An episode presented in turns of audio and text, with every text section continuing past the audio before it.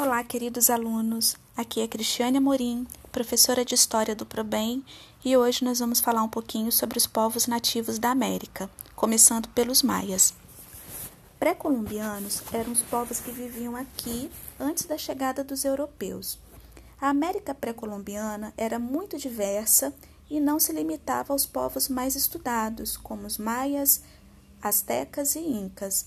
Vários povos, além desses, habitavam o continente americano. Estudos apontam que a civilização maia se desenvolveu a partir de 1500 a.C. até o século 8 e 9 d.C. Mas existem divergências em relação ao período exato do desenvolvimento dessa civilização. Alguns historiadores e estudiosos defendem que os maias estabeleceram-se na península de Yucatán no atual México a partir de 2500 a.C. A civilização maia era organizada socialmente em estamentos. No topo da pirâmide estava o imperador, seguidos pelos sacerdotes e líderes militares.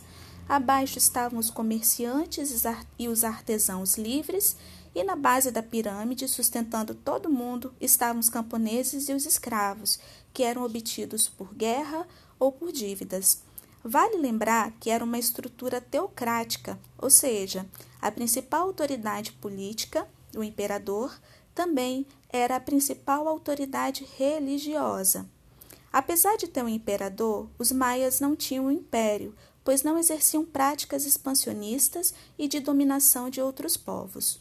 Eles eram politeístas e cultuavam divindades da natureza. A economia era baseada na agricultura e no comércio, existindo também as trocas comerciais entre as cidades-estados, chamado escambo. Os principais produtos cultivados eram o milho, o feijão, a batata e o cacau, que também era utilizado na confecção de moedas. Os maias produziam cerâmicas e esculturas em barro, tinham uma escrita hieróglifa que acreditavam ser um presente dos deuses e que só os imperadores e sacerdotes podiam ter acesso a ela possuía um grande conhecimento arquitetônico, astronômico e matemático. Utilizavam dois calendários, um religioso e um astronômico.